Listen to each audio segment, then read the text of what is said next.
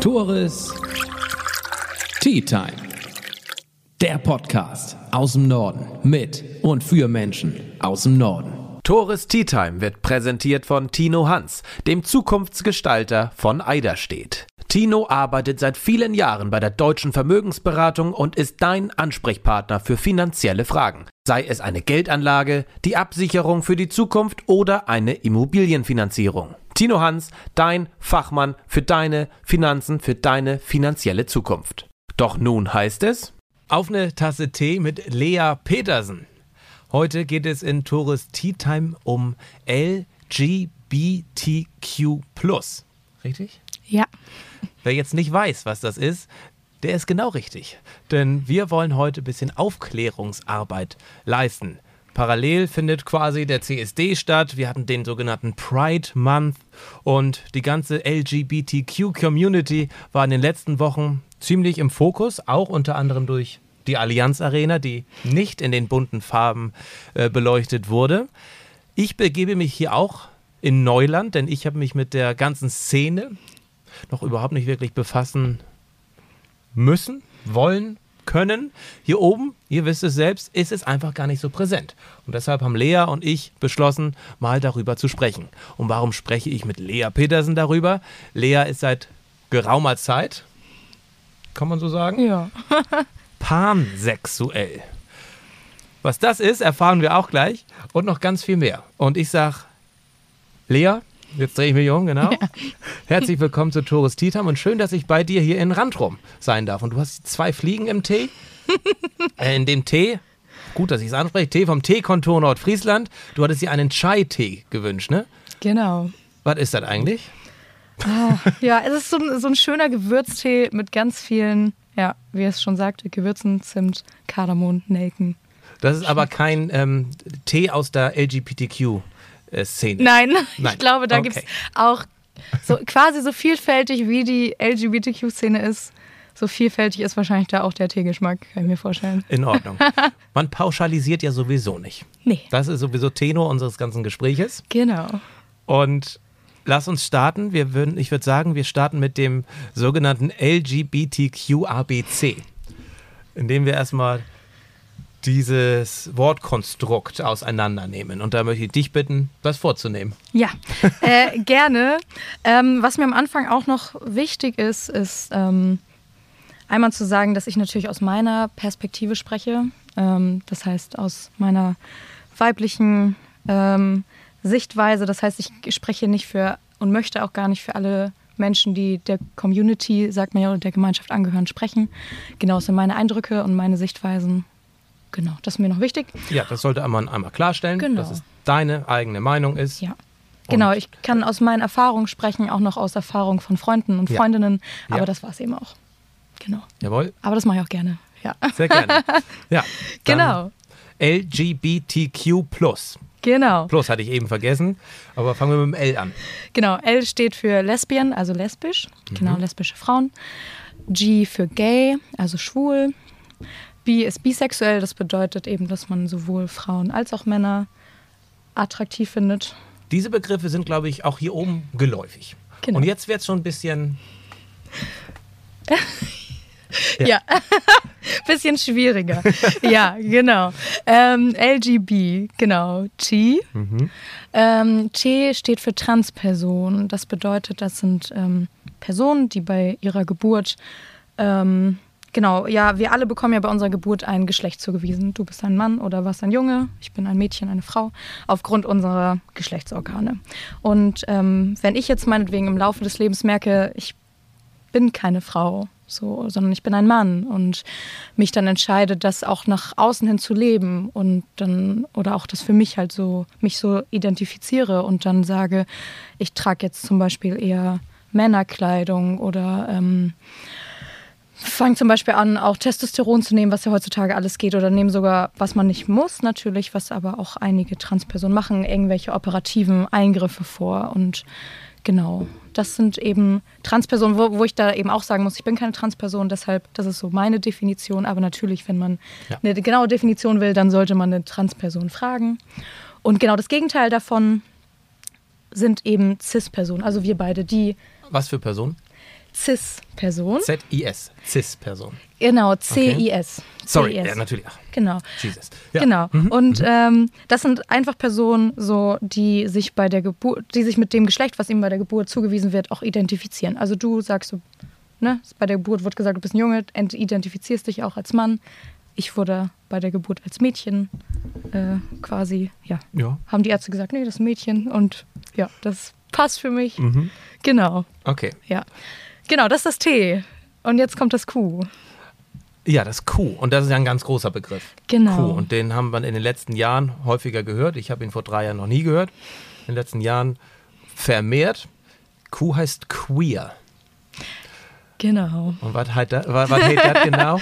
Das ist ähm, quasi so ein sogenannter Regenschirmbegriff. Das heißt, da drunter fallen quasi alle Menschen der LGBTQ-Plus-Community. Ähm, einfach Menschen, die nicht cis, keine Cis-Person sind oder Menschen, die nicht hetero sind, können sich als queer bezeichnen. So ein Oberbegriff. Genau. Genau, das ist also alle, alle Menschen, die lesbisch sind oder schwul oder bi oder trans oder alle Menschen dieser Gemeinschaft können sich als queer bezeichnen. Und ich mache das auch ganz gerne. Ich sage auch gerne, ich bin queer. Einfach weil viele Menschen mit dem Begriff pansexuell nicht so viel anfangen können.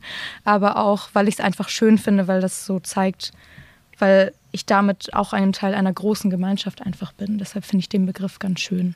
Seit wann gibt es diesen Begriff? Also, gibt es wahrscheinlich schon lang, aber mir ist der, und ich lese eigentlich recht viel, mir ist der erst vor ein paar Jahren das erste Mal aufgefallen. da muss ich sagen, dass ich weiß gar nicht, seit wann das der benutzt wird. Ähm, kommt ja auch aus dem Englischen. Ähm, ist das Gegenteil von straight.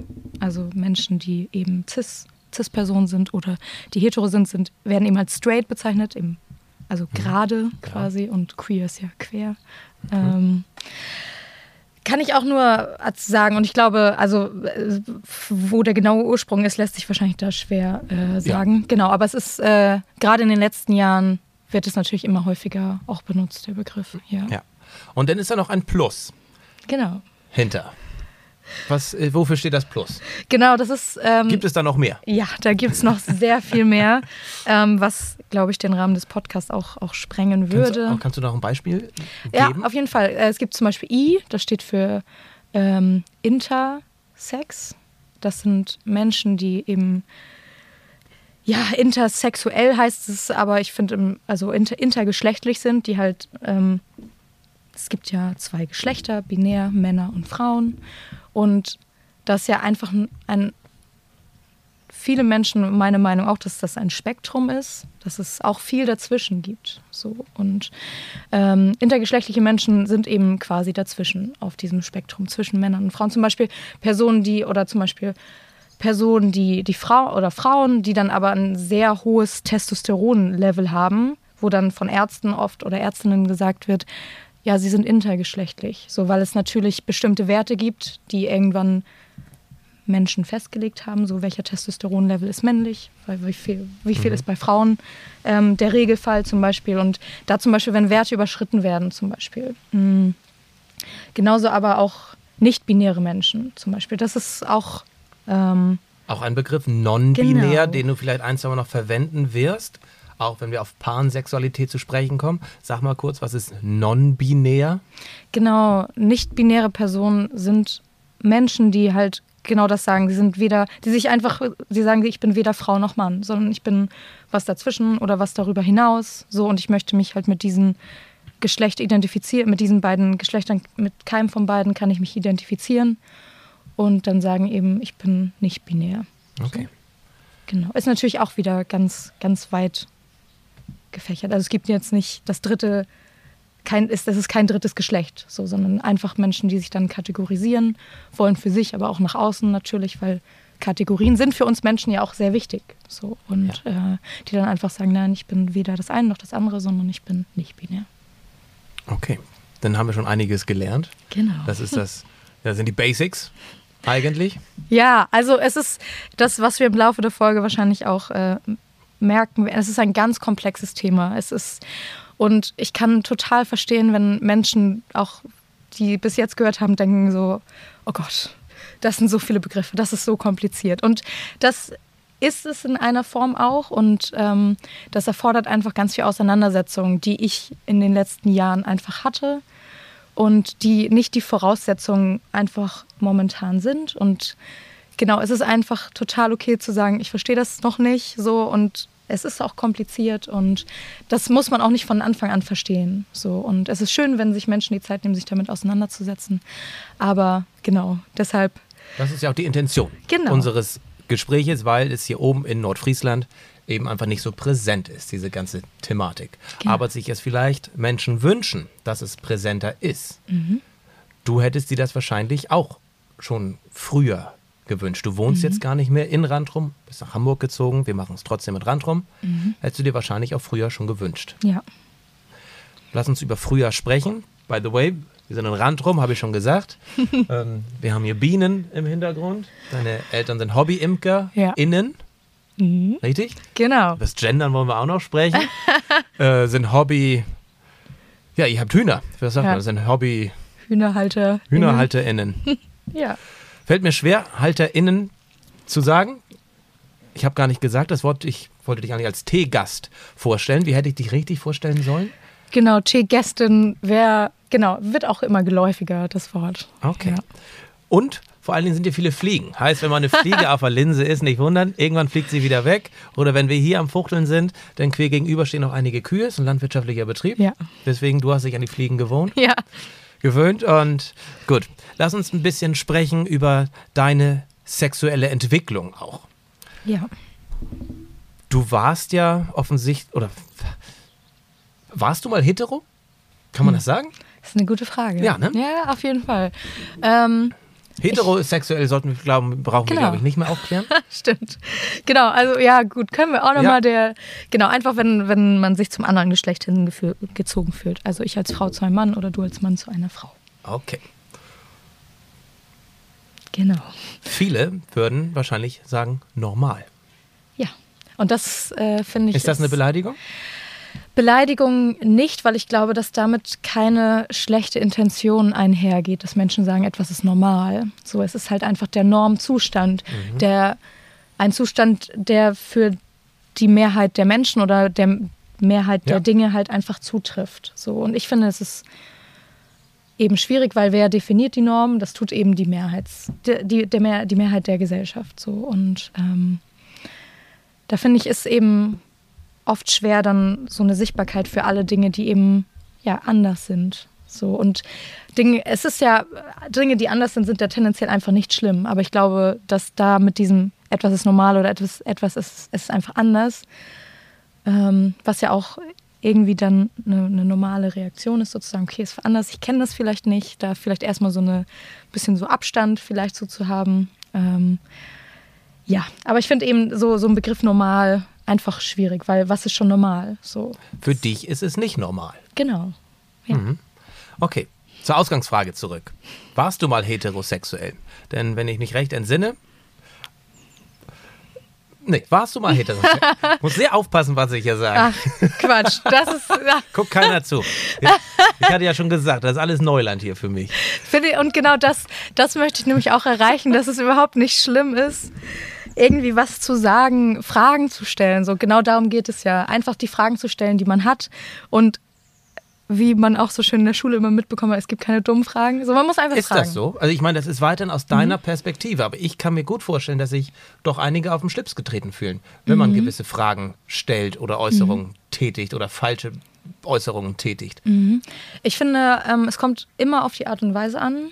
Mm, Ich, und ich muss auch sagen, ähm, nur weil ich als queere Person, also nur weil ich eine queere Person bin, ist es nicht meine Pflicht, Leute aufzuklären und mit Leuten darüber zu sprechen, weil das einfach sehr individuell, sehr persönlich ist, auch emotional.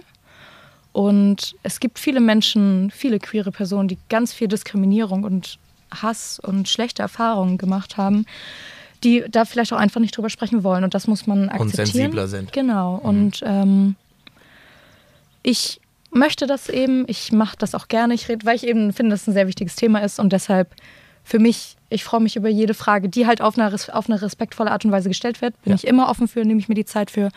Ähm, hatte ich letztens erst in meinen Instagram-Nachrichten mit jemandem ein Gespräch, das war total nett. So, einfach weil es respektvoll war. So, und da hatten wir eine gute Diskussion und dann war es auch gut. So, aber natürlich eben, wie immer, der, der Ton macht die Musik. Ja. Diskriminierung bezieht sich ja nicht nur auf Sexualität, sondern natürlich auch auf Herkunft und so weiter. Und eine Frage, die traue ich mich fast schon gar nicht mehr zu stellen, ist, wenn mir eine Person gegenüber sitzt, wo ich mir vorstellen könnte, Mensch, die kommt nicht aus Deutschland, dass ich frage, Mensch, wo kommst du denn her? Aus Interesse. Ja, das ist. Genau, Weißt du? Ja, mm, Das ist, ähm, das, das geht noch. Ja, genau. Das ist. Äh, mm, das kann ich gut verstehen. Ähm, auf der anderen Seite, genau, es, es assoziiert eben dieses, du, du bist anders. So, dieses, wo kommst du her? Auch wenn es in, auch, auch wenn es, genau, das ist genau darum, wo, worum es bei Diskriminierung ja geht. Es geht nicht um deine Intention, sondern wie es bei der anderen Person ankommt. Und du kannst es aus Interesse meinen, was dann aber bei der anderen Person, wer weiß, wie oft dieser Person diese Frage schon gestellt wurde oder was die dann für rassistische meistens in diesem Ja. Fall Erfahrung gemacht hat, weil es ja einfach assoziiert, du bist anders. So, du, du siehst anders aus, du sprichst anders. Und was man ja auch einfach sagen muss, dass viele Menschen, die ja einfach, also in Deutschland, ähm, das klassische Bild vom deutschen Menschen ist ja wahrscheinlich weiß und keine Ahnung, irgendwie, ja. So, ne? Hier sitzt er. Und, und es, es gibt ja auch, es gibt, Entschuldigung, äh, sorry, ich kann auch nichts für. es genauso wie es aber und und es gibt genauso, es gibt Ja. Menschen, es gibt schwarze Deutsche, so genauso durch durch Kolonialgeschichte, so es gibt Klar. es gibt Menschen, die seit so vielen Generationen hier, klar, es gab ja auch große Migrationsbewegungen hierher, Arbeitsmigration und äh, natürlich ähm, sehen die Menschen nach unserem Verständnis nicht klassisch deutsch in diesem Fall aus, aber deshalb sind sie nicht weniger deutsch als wir. So und nur aufgrund von äußeren Erscheinungsbildern darauf zu schließen und dieses so oder auch wo sind deine ja ja du kommst aus Deutschland, aber wo sind deine Wurzeln? Ist eine sehr kritische Frage, so weil es so gibt Leute, wie gesagt, die leben seit Generationen hier und die sind genauso deutsch wie wir beide auch. Was ich gelernt habe aus Talkshows, dass sich zwei weiße Menschen nicht über Genau. äh, Rassismus austauschen sollten. Genau. Deswegen beenden wir das Thema und gehen Ja. zurück zur Heterosexualität und Pansexualität. Warst du mal heterosexuell, Lea? Genau. Ähm, spannende Frage. Ja, ähm, ich glaube, vor, ein, vor, vor zwei Jahren hätte ich das auf jeden Fall noch mit Ja beantwortet. Ähm, ich, genau, weil meine bisherigen Beziehungen, die waren auch nur mit Männern. Und ja, ich glaube, das liegt aber vor allem daran, weil ich mich davor nicht damit auseinandergesetzt habe, weil eben auch keine Sichtbarkeit da war. Also wenn ich an die Schulzeit zurückdenke, wenn wir im also allein so klassisch Biologieunterricht, da gab es halt einfach nur so die Heteronormen.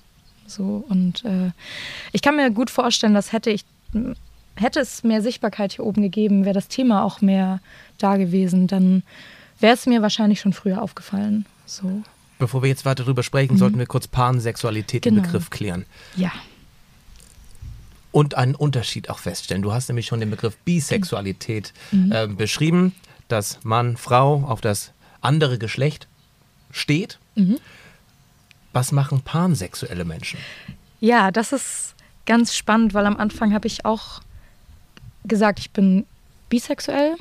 Weil du gemerkt hast, Mensch, Genau. Frauen ziehen mich auch sexuell an. Genau, genau. Und ähm, irgendwann habe ich dann gemerkt, so je weiter ich mich mit dem Thema auseinandergesetzt habe, natürlich auch, so ja, es gibt doch aber auch viele Menschen, die sagen, ich bin weder eine Frau noch ein Mann, so nicht-binäre Personen. Und wo, über die wir gerade schon gesprochen haben und wo ich für mich dachte, ja, aber die Menschen möchte ich doch jetzt auch nicht einfach kategorisch ausschließen. Und das ist ja genau das. So, das, es geht mir halt um den Menschen und es ist mir egal, ob es ein Mann ist, eine Frau, eine nicht-binäre Person. Ähm, ich verliebe mich oder ich, ja, ich verliebe mich in den Menschen oder finde Menschen interessant. Und das ist ja eigentlich was ganz Normales. So, wenn, wenn du jetzt irgendwie gehst feiern oder wo auch immer, ne, siehst eine tolle Frau, findest die vielleicht attraktiv aus irgendeinem Grund und möchtest sie kennenlernen und am Ende verliebst du dich ja wahrscheinlich dann im besten Fall in sie, weil sie einen tollen Charakter hat, weil sie ein toller Mensch ist. Und schließt ja aber so von vornherein halt einfach Männer aus. So, und das machen schwule Männer, tun das ja auch, die schließen Frauen aus, lesbische Frauen schließen Männer aus. Und ich mache diese Vorauswahl halt einfach nicht aufgrund des Geschlechts. So, ich sage nicht, okay, für mich kommen nur Frauen in Frage oder nur Männer oder nur nicht-binäre Personen, sondern eben, ja, ich treffe einen Menschen, den ich attraktiv finde, den ich toll finde, interessant, lerne den kennen und dann, im besten Fall verliebe ich mich in diese Person. So, aber genau, eben nur dieser Vor diese Vorauswahl, diese kategorische Ausschließung auf, von einem bestimmten Geschlecht oder von mehreren Geschlechtern schließe ich halt aus. Ich habe in einem Artikel gelesen, dass Pansexualität das die bessere Bisexualität ist. Ja. Die, Ja, schön. ja, also die gesellschaftlich anerkanntere Bisexualität, dass sich Menschen, die bisexuell sind, sagen, nee, ich bin pansexuell, damit man noch besser dasteht in der Gesellschaft. Deswegen meine Frage auch an dich. Hast, hattest du denn, hast du dich denn schon mal zu einer nicht-binären Person hingezogen gefühlt? Oder hast du einfach für dich gesagt, nee, die, ich, ich, bin, ich bin pansexuell, ich bin, ich bin besser als Bisexuelle, weil es könnte sein, dass ich irgendwann mal.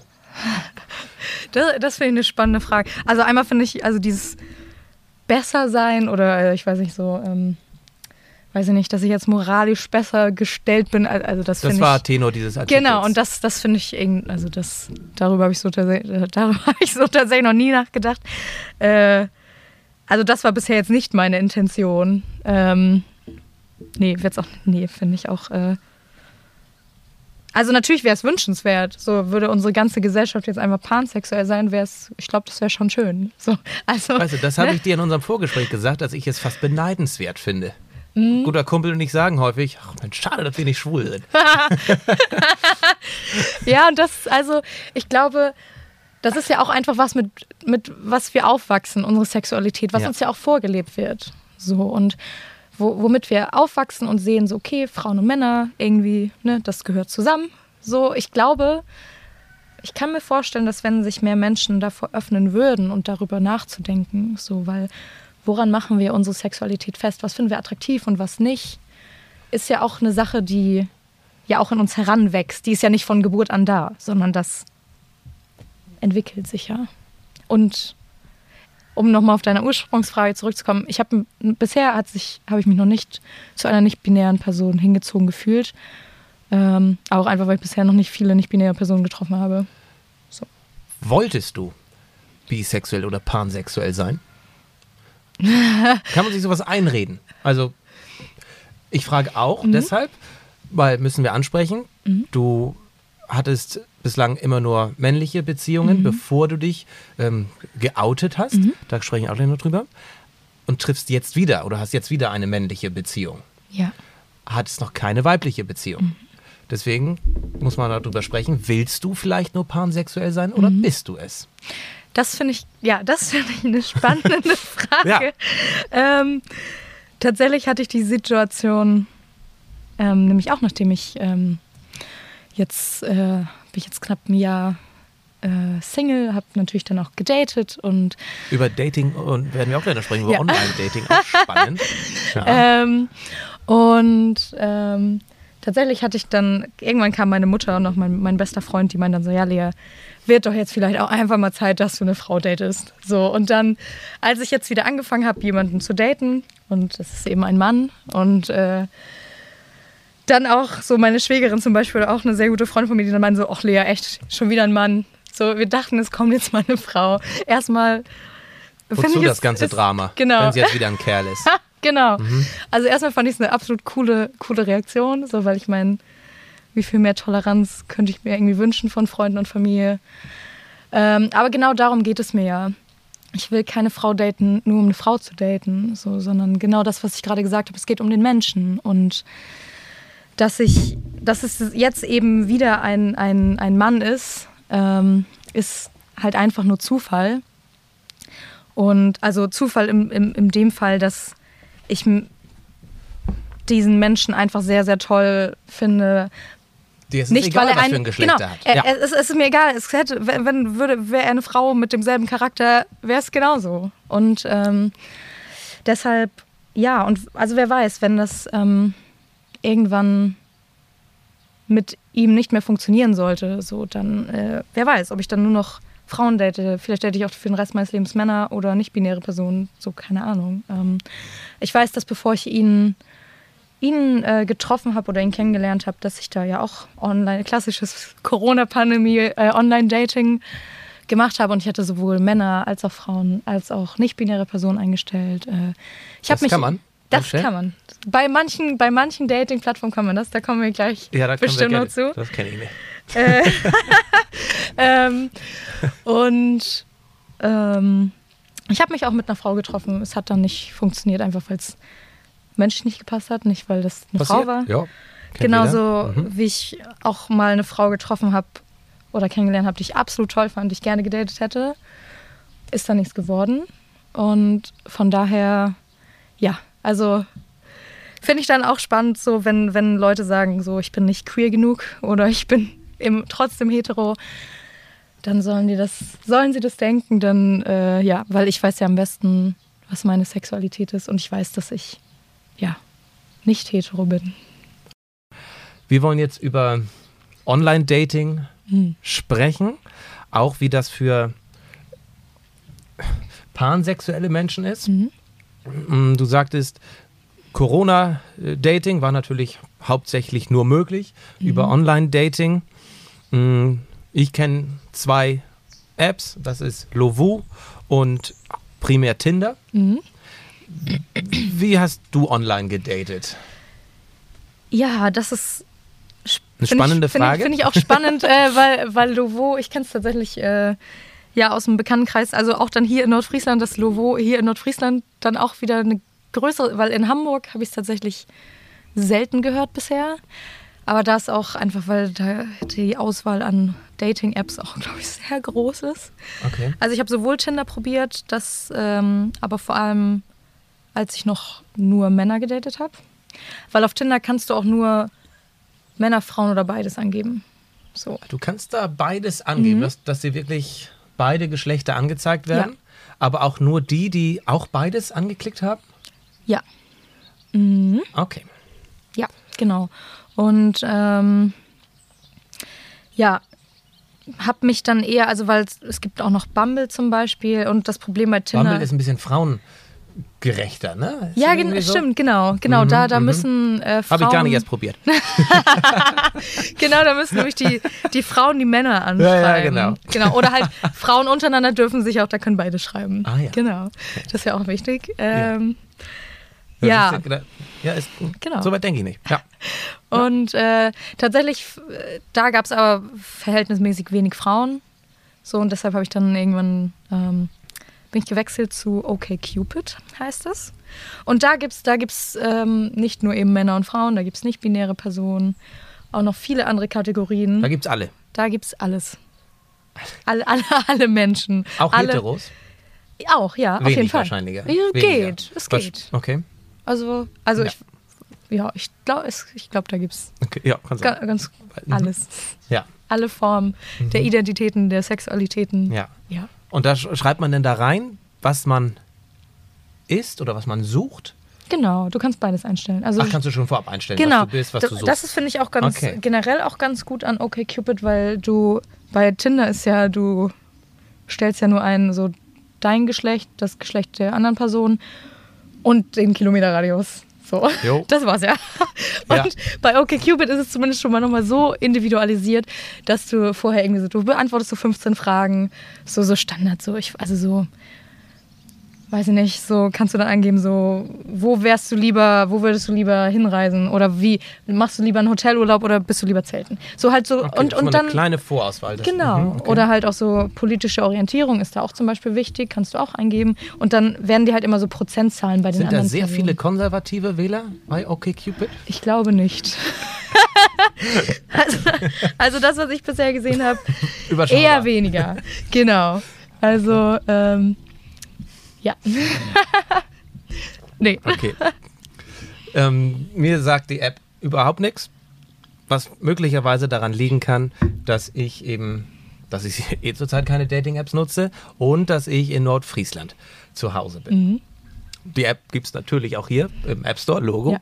aber ähm, sind wahrscheinlich auch nicht so viele Leute hier angemeldet. Also ich habe es noch nie ausprobiert, aber. Selbst bei Tinder sind noch ja. recht wenig äh, Menschen angemeldet. Ähm, bei OkCupid wahrscheinlich noch weniger. Mhm. Woran, warum glaubst du, ist das so? Ich glaube, es liegt daran. Und da hast du ja auch schon eigene Erfahrungen ja, mitgemacht, wie wahrscheinlich jeder hier oben schon mal. Ja, das stimmt. Irgendwann, als ich äh, mal nach Hause gefahren bin und meine, mein Tinder nicht äh, deaktiviert habe, da äh, ja, wurde ich dann hier auch angezeigt. Und gleich den Abend, als ich unterwegs war, kam mir dann gleich jemand entgegen, den ich noch kannte und dann so, ach ja, du bist ja auch bei Tinder. Und ich mhm. war so, äh, okay, woher weißt, woher weißt du das? Und ähm, ich habe das Gefühl, je größer die Stadt, desto ja haben wir das Wort, normaler ist es. Ja, beziehungsweise ja auch, was man Und ja auch einfach sagen muss. akzeptierter. Einem, einem, ja, aber ich meine, man kennt sich hier oben ja auch einfach. Ja. Nordfriesland ist ein Dorf. Ja. So. Und äh, deshalb glaube ich, ist auch da der Bedarf wahrscheinlich, weil irgendwie alle kennen sich immer über irgendwen, über irgendwas. Und ähm, ja, deshalb glaube ich einfach, dass es deshalb weniger genutzt wird. Aber genau auch dieses wahrscheinlich tatsächlich in der Großstadt hast du natürlich mehr Menschen, aber du bist natürlich auch anonymer. Das heißt, klar treffe ich da auch manchmal Leute. Letztens erst ein Match mit jemandem, den ich kannte. So, und da haben wir kurz geschrieben, kurz geschnackt, dann war gut, ne? Klassik. So. Ich hau die super Matches immer an Bekannte raus. Genau, ah, ja, und, ja, äh, ja. und, und ähm, ja, und dann ist es ja ganz nett. Und ich habe manchmal das Gefühl, genau, dass es hier eben so ein Riesending ist, wenn Leute daten wollen, was ja einfach das ist doch einfach schön, wenn Menschen das wollen. Und wenn es über eine Online-Dating-App ist, dann ist das doch genauso schön wie sonst auch. Und dass es hier aber dann schnell so ist, oh ja, hast, ich habe gesehen, so XY ist jetzt auch auf Tinder und ja. oh, hast das schon gesehen und denkst, ja, cool, also ist doch schön. Aber ja, vielleicht hängt es damit auch zusammen. Hast du schon gehört, er ist schwul, sie ist lesbisch, mhm. sie ist pansexuell. Das würde wahrscheinlich auch sehr häufig in Nordfriesland gesagt werden, was in Hamburg ja. wahrscheinlich deutlich weniger gesagt wird. Genau.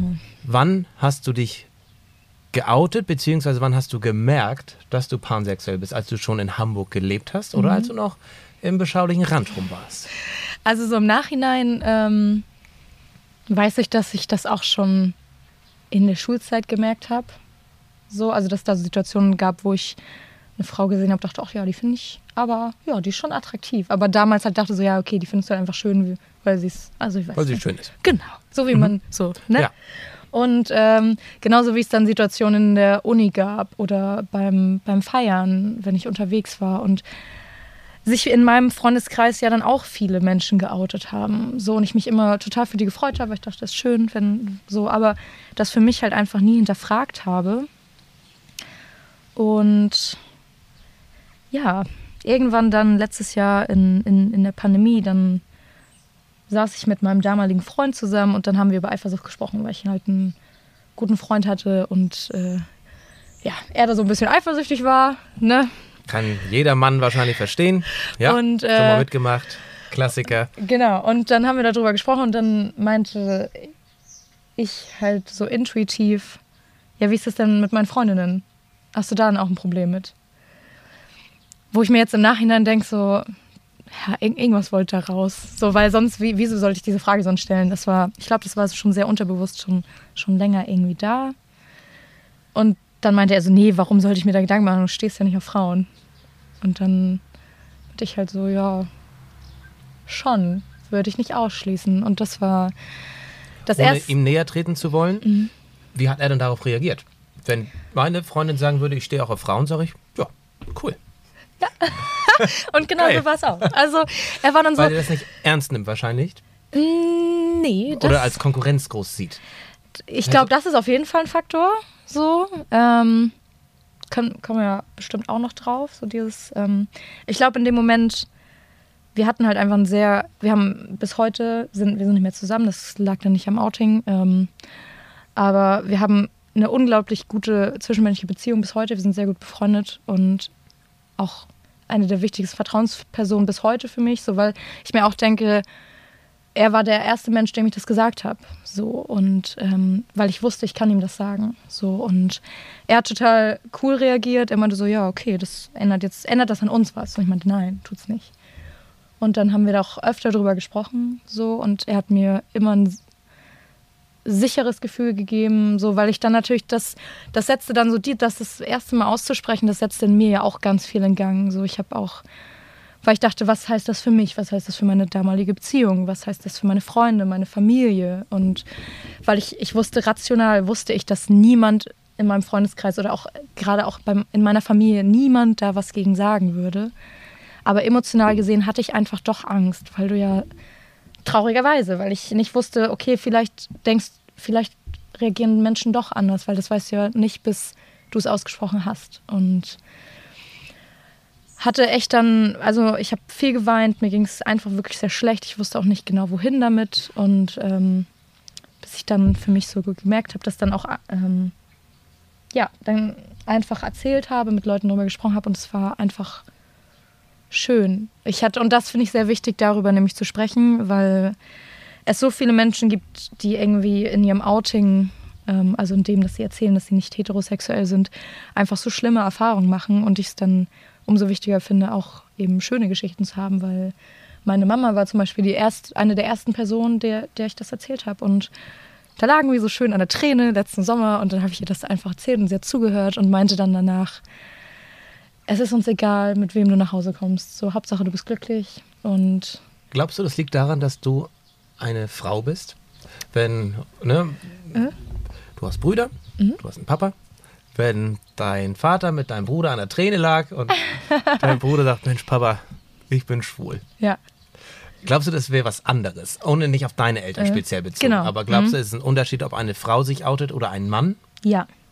Ich glaube, ich glaube schon in der Regel, ähm, dass äh, ho- homosexuelle Männer oder bi pansexuelle Männer damit auf jeden Fall größere Probleme haben in der Gesellschaft, weil das einfach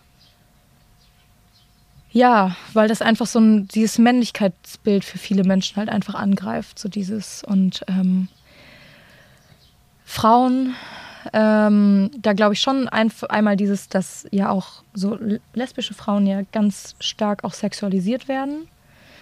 So klassisch, also Frauen so, so die, die so im klassischen Sinne jetzt irgendwie so feminine Merkmale aufweisen. Also so lange Haare haben, geschminkt sind, weiß nicht, Kleider, hohe Schuhe, was auch immer. So, dass gerade solche Frauen ja auch doll sexualisiert werden, gerade von Männern. Ähm, hatte eine Freundin von mir zum Beispiel, die war im, im Club feiern mit ihrer damaligen Freundin, die haben sich geküsst, weil macht man halt, wenn man verliebt ist und feiern und ist alles schön und auf einmal steht so eine Männergruppe um sie rum und grölen und klatschen und filmen und im schlimmsten Fall haben sie sie dann auch noch angefasst, weil sie dachten eben so, ja, die machen das für uns. So, dass sie mal auf die Idee kommen, dass das einfach, Gibt es aber auch. ja, ne, diese gibt Frauen es gibt es auch. Erinnere mich an Das- Nachtschichtzeiten Das im Soul Club. Das auf, fanden das die stimmt. Mädels, da, da haben sie es drauf angelegt. Ja, das stimmt. Das, Ja. das gibt es auch. Ähm, Aber klar. in dem ich Fall. Verstehe deinen Punkt. Genau. Und ähm, Das Gen- würde wahrscheinlich kein, ein Frauenpulk würde sich nicht bilden, wenn zwei Männer äh, auf der Tanzfläche stehen und rumknutschen. Nee, das glaube ich auch nicht. Also, ähm, ja, weil ich glaube, da ist einfach so dieses Bild, was wir von Männlichkeit haben, so dieses, so der starke Mann, der Beschützer, so, ähm, ich glaube, das wird damit halt oft angegriffen, so dieses und ähm, warum auch immer, es sind halt einfach so Stereotypen, die damit einhergehen, so dass ja auch gesagt wird, so, weiß ich nicht, schwule Männer sind feminin oder alle femininen Männer sind schwul, was ja einfach Schwachsinn ist. So, es gibt, also, ja, aber was damit ja dann oft so einhergeht, dass Menschen dann denken so, ach ja, Gott, so, ähm, und deshalb, ja, ich das mir deshalb vorstellen kann, so gerade bei, bei Frauen, die dann irgendwie auf der Tanzfläche stehen und knutschen und wo das irgendwie sexualisiert wird, dass das bei schwulen Männern nicht der Fall ist. Wenn ich auf ein Zeltfest gehe, Mhm. gegangen bin vor Corona, ich glaube, ich habe noch nie zwei Männer Hand in Hand über ein Zeltfest laufen sehen. Mhm. Du schon? Nein. Warum und, glaubst du, ist das so? ja, und Angst? Da, ja, also ich glaube schon, dass das Oder gibt es hier oben keine schwulen Männer? Ja, das finde ich ganz spannend. Äh, das, ja, ähm, das, na, natürlich gibt es hier schwule Männer. Es gibt, hier- also es gibt, wird hier oben auch viele queere Menschen geben. So und ähm, genau, ist die Frage, wie sichtbar sie sind. Und ich weiß zum Beispiel, dass ein, ein sehr guter Freund von mir, der ähm, auch hier dann mal war mit seinem Freund auf dem Zeltfest, als ich da mit denen geschnackt habe und habe mich gefreut und dass sie da sind und er dann meinte so und äh, genau, er dann sagte so, ja, wir küssen uns hier nicht. So, weil ich habe hab ich zu viel Angst vor. Oh, wo ich in dem Moment dachte, so wie, wie traurig ist das? So, weil ich kann damit, das, ich will das auch absolut nicht, genau, da sind wir wieder, ich will das nicht pauschalisieren. Ich möchte nicht sagen, dass alle Menschen in Nordfriesland queerfeindlich sind oder sowas, das absolut nicht. Aber dass die Gefahr, die oder so, dass, dass du Angst vor Ablehnung oder im schlimmsten Fall sogar Gewalt hast, die kommt ja nicht von irgendwo her. Die bildet, bilde ich mir nicht ein, die bildet er sich nicht ein so einfach, weil, weil es eben, ja, weil sowas zu sehen, zwei Männer, die sich küssen, halt einfach in vielen Menschen, die sich damit nicht auseinandersetzen oder die sich damit auseinandersetzen und das trotzdem aus welchem Grund auch immer scheiße finden, platt gesagt, ähm, ja, das einfach angreift. So, es greift ihre Weltsicht an, es greift ihre, ja, einfach alles an, an was sie glauben, denke ich. Und ich kann mir das schon vorstellen, einfach weil, weil man es hier weniger gewohnt ist. So, genau, wie du sagst. So, wie oft gibt es das hier? So, und wie viele Menschen leben das hier dann wirklich aus? Also ich meine, auch wenn ich durch Husum laufe. Ja. Ich kann mich nicht entsinnen, da mal ein schwules Pärchen gesehen zu haben, weil das es herausträgt. Mhm. Glaube ich nicht. Nee. Auch ganz selten mal ein lesbisches Pärchen. Und deshalb ist diese Symbolpolitik ja auch ganz wichtig. Mhm. Ich spreche sie jetzt schon an, weil äh, wir sind schon bei einer Dreiviertelstunde. Wir werden nie fertig mit unseren ganzen Themen, was auch gar nichts macht, denn wir können sehr gerne ein Folgegespräch machen, vielleicht auch noch mit einer dritten ja. Person. Aber lass uns über Symbolpolitik mhm. noch einmal sprechen. Das hatte ich nämlich im Intro erwähnt. Ja. Deswegen müssen wir natürlich kurz darauf zurückkommen. Während der Fußball-EM mhm. war ganz groß das Thema, dass die Allianz Arena in München, das Stadion, in bunten Farben, wie auch übrigens hier, ne? Mhm. falls das noch nicht gesehen wurde, Ähm, da muss ich ganz kurz sagen, ähm, C.J. Schmidt kleidet mich hier ein. Ich sage, Mensch, ich habe zu dem Thema einen Podcast. Und dann sagten sie, Jo, Tore, da suchen wir dir was Passendes raus. Ich finde, ist gut, oder? Ja, ich finde es auch gut. Gefällt mir gut. So, bin mir sicher. Ich, ich trage es auch mit Stolz. Ja. ja. Das Stadion sollte in bunten Farben erleuchten. Mhm. Warum? Ja. Ähm, Kurzer Exkurs. Genau. Es ging ja um das äh, Spiel gegen Ungarn. Mm. Und Ungarn hat jetzt ein Gesetz auf den Weg gebracht oder möchte es auf den Weg bringen, das eben verbietet, dass öffentlich über queere Menschen aufgeklärt wird. Das ist auch in Werbung verbietet zum Beispiel. Das heißt, quasi die komplette Sichtbarkeit von queeren Menschen halt einfach zu streichen, zu verbieten. Und ich meine, in Polen kennt man es ja auch, da gibt es jetzt ja auch die so queer-freie Zonen, so wo Menschen, die queer sind oder eben zur LGBTQ-Plus-Community gehören, nicht leben dürfen. Echt? Oder ähm, eben, ja, mhm. vielleicht. Nicht zeigen dürfen. Genau, genau, okay. klar, du kannst da, also natürlich kannst da bestimmt hinziehen, sagst dann, ja, ist mein, keine Ahnung, wohne hier in der WG. Ist die Frage, wie wohl du dich da fühlst, wenn du die ganze Zeit Angst haben musst. Man weiß, wer da, okay, hm, verstehe genau. ich. Und ich weiß nicht, ob das jetzt schon durchgesetzt ist. Vielleicht ist es auch nur, es ist auch mhm. erstmal in Planung. Da will ich jetzt meine Hand nicht für ins Feuer legen. Ich weiß aber, dass es in, in ja. zur Debatte stand. Ja. Und genau, eben aufgrund dieses, dieses neuen Gesetzes in Ungarn stand eben zur Debatte die. Ähm, ja, die Fliegen werden ja auch ja. mehr. Ja. ähm, das Stadion eben in Regenbogenfarben zu leuchten, weil Regenbogen ist eben das Symbol für die LGBTQ-Plus-Community. Und dann wurde es aber von der UEFA abgelehnt, weil es eben in Anführungsstrichen laut der UEFA zu politisch ist. Und da gab es ja auch viel Ver gab, gab ja auch Verständnis aus der Bevölkerung. Mhm. Politik hat nichts mit Sport zu tun. Mhm. Aber wie ich raushöre, ist es für dich keine Politik. Sexualität mhm. ist keine Politik. Ja, leider schon. Es ist alles eben, es ist, genau, und das ist das Traurige daran, dass meine Sexualität quasi politisch ist. So, weil es einfach nicht anerkannt ist oder einfach zu wenig oder zu wenig einfach noch nicht normal ist. Und deshalb ist, ist es immer politisch. So, und ich fand auf der einen Seite fand ich sehr schön diese Debatte und auch einfach die Symbolpolitik. Ich meine auch im im, im sogenannten Pride-Monat im Juni ja jedes Jahr, wo dann ja auch viel, viele Veranstaltungen stattfanden und viele Unternehmen haben ihr Logo eingefärbt. Und du hast es, in, also zumindest in meiner Blase so, habe ich es überall gesehen. Was ist eine Blase? Quasi so dein, dein soziales Umfeld, äh, mit dem du dich umgibst. So, und da ist es einfach ein Thema. Mhm. Und ähm, ja, und auf der anderen Seite finde ich, fand ich diese Debatte, da haben sich ja auch einige Politiker, Politikerinnen zu geäußert, dass sie dann meinten, so, ach, wie schade, wir hätten so ein wichtiges Zeichen setzen können. Und war auch in meinem Instagram-Feed Riesenthema. Ja. Es war überall. Omnipräsent, ja. Genau, dass sich alle darüber aufgeregt haben, so wie blöd das ist, weil man hätte ja ein wichtiges Zeichen gegen Ungarn setzen können. Und auf der einen Seite finde ich das sehr wichtig. Symbolpolitik ist wichtig, weil es Sichtbarkeit fördert. Es fördert, dass sich Menschen, die sich vielleicht weniger damit auseinandersetzen, sich damit auseinandersetzen. Ähm, was ich dabei aber ganz schwierig fand, ist, wenn es bei der Symbolpolitik bleibt. Denn was man einfach sagen muss, ja, im Vergleich zu Ungarn ist es in Deutschland für LGBTQ-Menschen einfacher und besser zu leben, aber es ist noch lange nicht gut. So, ähm, und das kann nicht der Standard sein. Natürlich weltweit, weltweit gesehen, ähm, LGBTQ und also homosexuelle Menschen, Homosexualität wird in ein Drittel der Länder noch kriminalisiert. Es geht bis hin zur Todesstrafe, Gefängnisstrafen, nur weil du ja bist, wer du bist, liebst, wie du liebst.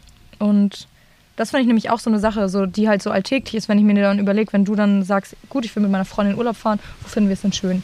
Ich mir überlegen würde, wenn ich mit meiner Fro potenziellen Freundin ne, ja. in Urlaub fahren würde, dann müsste ich erstmal überlegen, wo darf ich denn überhaupt hinfliegen? So, wo darf ich hinfliegen und mit meiner Freundin dann Hand in Hand durch die Straßen laufen? So, und Natürlich ist es in Ungarn schlimmer, aber in Deutschland ist es immer noch nicht gut. In Deutschland werden auch queere Menschen bis heute diskriminiert. Es wird besser, aber es ist eben noch lange nicht an dem Punkt, ja, wo keine Diskriminierung mehr stattfindet. Und da finde ich es Symbolpolitik nämlich schwierig, weil wenn es dabei bleibt, so weil Symbolpolitik, wie das Wort sagt, es ändert ja nichts. So es soll ja auch, also es soll Reaktion hervorrufen, aber es ist ja keine politische Handlung in dem Sinne. Was ich interessant fand auf Social Media, dass, wie du schon sagtest, ganz viele Unternehmen ihr Logo mit einem bunten Filter mhm. aufgehübscht haben. Ja. Den ganzen Monat auch über. Mhm. Du sagtest, du fandest das auch gut, aber ist das einfach nur aus Imagegründen? Was meinst mhm. du? Ich glaube ja. Genauso wie es jetzt ja auch so solche Klamotten wie du hast oder gibt es ja auch ganz viele Firmen, die jetzt mit so Produkten, LGBTQ-Regenbogen-Produkten einfach Geld verdienen. Es ist ja einfach ein riesiger Markt. Und genau, auf der einen Seite schön, wenn sie es einfärben, wenn sie die Sichtbarkeit fördern. Auf der anderen Seite kann ich mir nicht vorstellen, dass die Strukturen sich hinter diesen Firmen, den Unternehmen auf einmal dadurch ändern. So, ob das bei deren Mitarbeiterinnen und Mitarbeitern ist, ob das also oder bei deren Produktionsstätten so dass ich bezweifle wirklich doll, dass sich das ändert. So. Und das Einfärben ist eben einfach so, zu sagen, so ja, wir sind LGBTQ-freundlich und wir fördern das und das ist alles super, ja, klasse, weil damit kannst du halt einfach Geld verdienen. Ich glaube, bei Facebook hast du sogar eine Vorauswahl. Kannst du auf den Knopf drücken und dann ist das Logo auf einmal ja, bunt. Ja, ja, einfach, ne? Fertig. Genau. Sind, hm, und das ist eben das Gefährliche. Es, mhm, es, okay. ändert, es, ändert, an den Strukturen nichts. Und ich habe, und bei mir, was, was ich, wovor ich eben Angst habe, ist, dass gerade Menschen, die sich damit eben nicht oder wenig auseinandersetzen, denken, genau wie es bei der Allianz Arena so der Fall ist, so, ach ja, reicht ja und in Deutschland ist ja alles gut und wir sind ja, ne, bei uns kann man ja diskriminierungsfrei leben als LGBTQ-Mensch, was halt einfach nicht der Fall ist. Und das finde ich ist das Gefährliche an der Symbolpolitik. Ist wichtig, aber solange es die Struktur nicht verändert, bringt es halt nichts. Also nichts in dem Sinne, genau, nicht tiefgreifend. So was ich abschließend anreisen möchte, weil das fand ich sehr beeindruckend, was du dazu gesagt hast der CSD, der Christopher Street Day, hat jetzt gerade in Berlin stattgefunden, mhm. in, übernächste Woche in Hamburg, Anfang August. Warum ist dieser Tag für dich, für euch so wichtig? Ja, das ist, glaube ich, schwer zu verstehen als ähm, ja, hetero oder also als heterosexueller Mensch oder Cis-Person Cis auch. Ähm, an, an dem Tag ähm, oder auch der Pride-Monat, wo ich gemerkt habe, so irgendwie ich bin sichtbar, die, meine, meine Gemeinschaft ist irgendwie sichtbar. Und gerade das an, ich bin ja, also ich bin eine absolut privilegierte Person, ich bin weiß, ich wohne in einem westlichen Land, ich ja, äh, kann studieren. Ähm, es ist aber im Zuge meiner Sexualität gehöre ich ja einfach einer Minderheit an. So, in, in dem Faktor, weil die Mehrheitsgesellschaft einfach heterosexuell ist. Und an, Ist das schlimm? Sch schlimm würde ich jetzt erstmal gar nicht sagen. Es kommt natürlich darauf an, was damit einhergeht. So, und natürlich im Sinne von Diskriminierung ist, ist schlimm. So, und ähm, ja, ich, also so jetzt so wie, wie ich mich fühle und wie ich halt bisher das erlebt habe, fand ich es bisher nicht schlimm. So, aber natürlich, was ich mitkriege, natürlich habe ich auch schon diskriminierende Erfahrungen gemacht, so in dem Sinne. So, ähm, und das sind natürlich schlimme Situationen, so einfach weil. Und das, das ist ja einfach grundsätzlich das Schlimme an Diskriminierung, weil ich mir denke, wer ich bin und wie ich lebe und liebe, beeinflusst ja niemanden. So, nee. es, und deshalb verstehe ich das nicht, warum so viele Menschen damit ein Problem haben. sollte auch niemanden tangieren, nee. interessieren oder. Genau. Okay. Eben. Ich habe dich unterbrochen, was Alles. die Relevanz äh, des CSDs angeht. Alles gut. Ja. Ähm, aber an so einem Tag wie beim CSD oder generell halt queeren Veranstaltungen weiß ich ja, dass ich in einem Raum bin oder in einer Menschenmasse, die in großen Teil genauso ist wie ich, die dieselben Erfahrungen macht wie ich, wo ich verstanden werde oder halt Menschen, die sich damit halt auch hoffentlich zumindest, also Heteromenschen können auch zum CSD gehen, solange sie sich halt vorher wirklich auch mal damit auseinandersetzen. Ähm, aber die das halt, wo ich weiß, so das ist für mich zumindest insofern sicher Raum, dass ich mir sicher sein kann, eigentlich zu einer gewissen hohen Maße, dass ich da eben nicht keine schlechten Erfahrungen mache und dass ich zumindest für so gefühlt zumindest in diesem kleinen Raum, in diesem kleinen Kosmos dann, so CSD, zumindest für einen Tag das Gefühl habe, dass ich dieses Verhältnis von Mehrheitsgesellschaft so einmal umdreht, dass ich dann da eher das Gefühl habe, weil da weiß ich so, dass die Mehrheit da der Menschen genauso ist wie ich. Und das ist unglaublich wichtig. So, das so einfach fürs, für mich, für mein Gefühl, dass ich auch weiß, so, ich bin nicht alleine. Ich ähm, habe so viele Menschen gerade um mich, die das verstehen. Und das ist wirklich schön.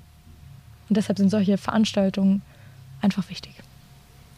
Du bist ja ähm, wegen des Podcasts auf mich zugekommen. Mhm. Was war deine Intention eigentlich mhm. dahinter?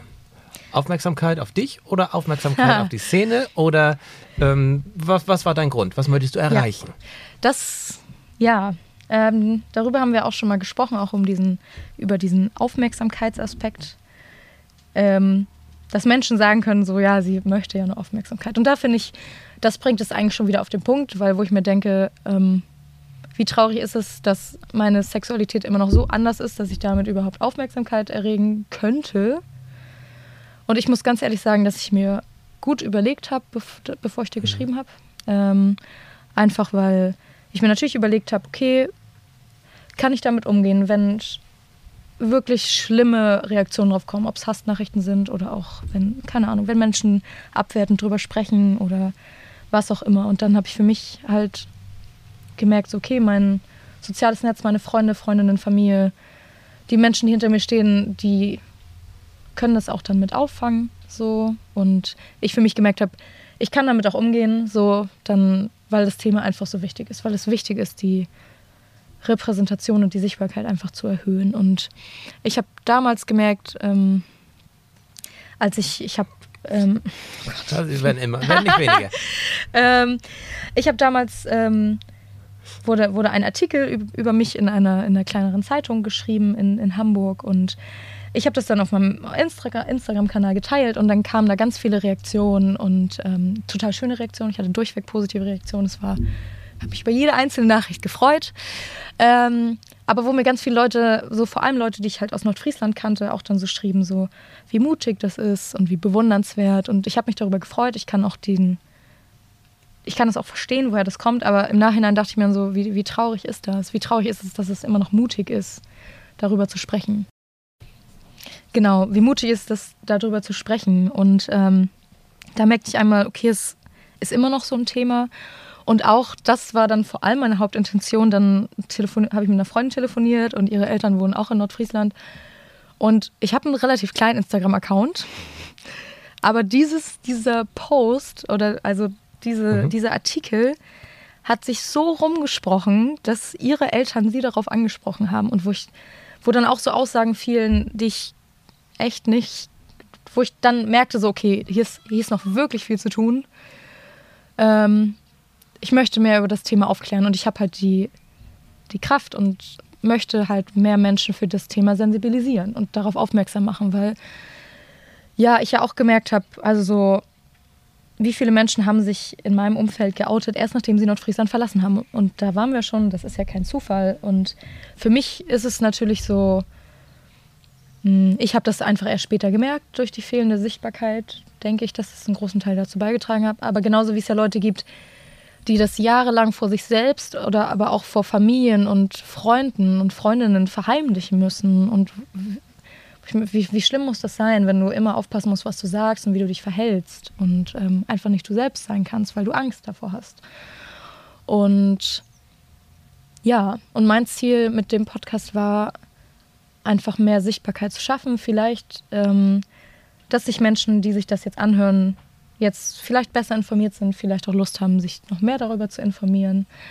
Aber im besten Fall natürlich auch, wenn das jetzt gerade jemand hört, eine Person, die sich unsicher ist wegen ihrer Sexualität oder ihrer Identität, dass diese Person halt auch weiß, so sie, sie ist nicht alleine. Es gibt ganz viele Menschen, die so sind, so wie wir. So und ähm, ja, vielleicht dadurch den Mut findet, sich das selbst einzugestehen oder mit Mensch, anderen Menschen darüber zu sprechen und ja, wenn damit nur einer Person geholfen ist mit diesem Podcast, bin ich absolut glücklich. Also, cool.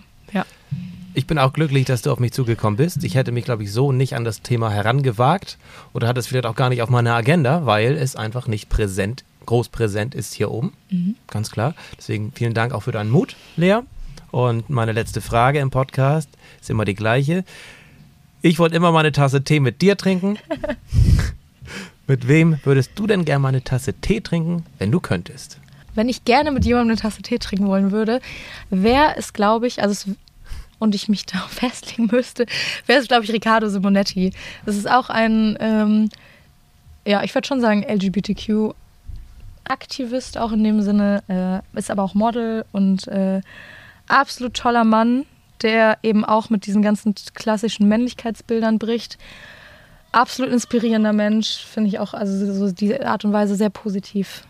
Einfach, ja, einfach, glaube ich, ein sehr spannender und lustiger Mensch, äh, mit dem ich sehr gerne mal einen Tee trinken würde. Würdest du mit Jens Spahn eine Tasse Tee trinken? Ja. Ja. Muss er dazu sagen, Jens Spahn, ähm, hohes CDU-Tier und schwul, was ja im ersten Moment eigentlich gar nicht so zusammenpasst. Mhm. Das stimmt. Äh, ja, ich würde, ich glaube, so was politische Ansichten angeht, kommen wir wahrscheinlich nicht so zusammen, aber würde ich auch sehr interessant finden, einfach mal diese Sichtweise kennenzulernen. Einfach, äh, ja, schwul und aber irgendwie in einer christlichen Partei. Absolut spannend, ja. Wer weiß, Lea, ob wir hier nochmal zusammenkommen werden. Wir haben gar nicht, wir haben unsere Themen gar nicht alle beenden können. Stunde ist rum. Es war super interessant. Vielen Dank für deine Einblicke. Bin mir sicher, wir werden das nochmal fortführen. Das war Tourist Tea Time über LGBTQ mit den beiden CIS-Personen. Richtig? Sehr schön, ja. Lea Petersen und Moderatore. Vielen Dank, Lea. Vielen Dank fürs Zuschauen. Vielen Dank fürs Zuhören. Das war Tourist Tea Time. Tores Tea Time. Der Podcast aus dem Norden mit und für Menschen aus dem Norden.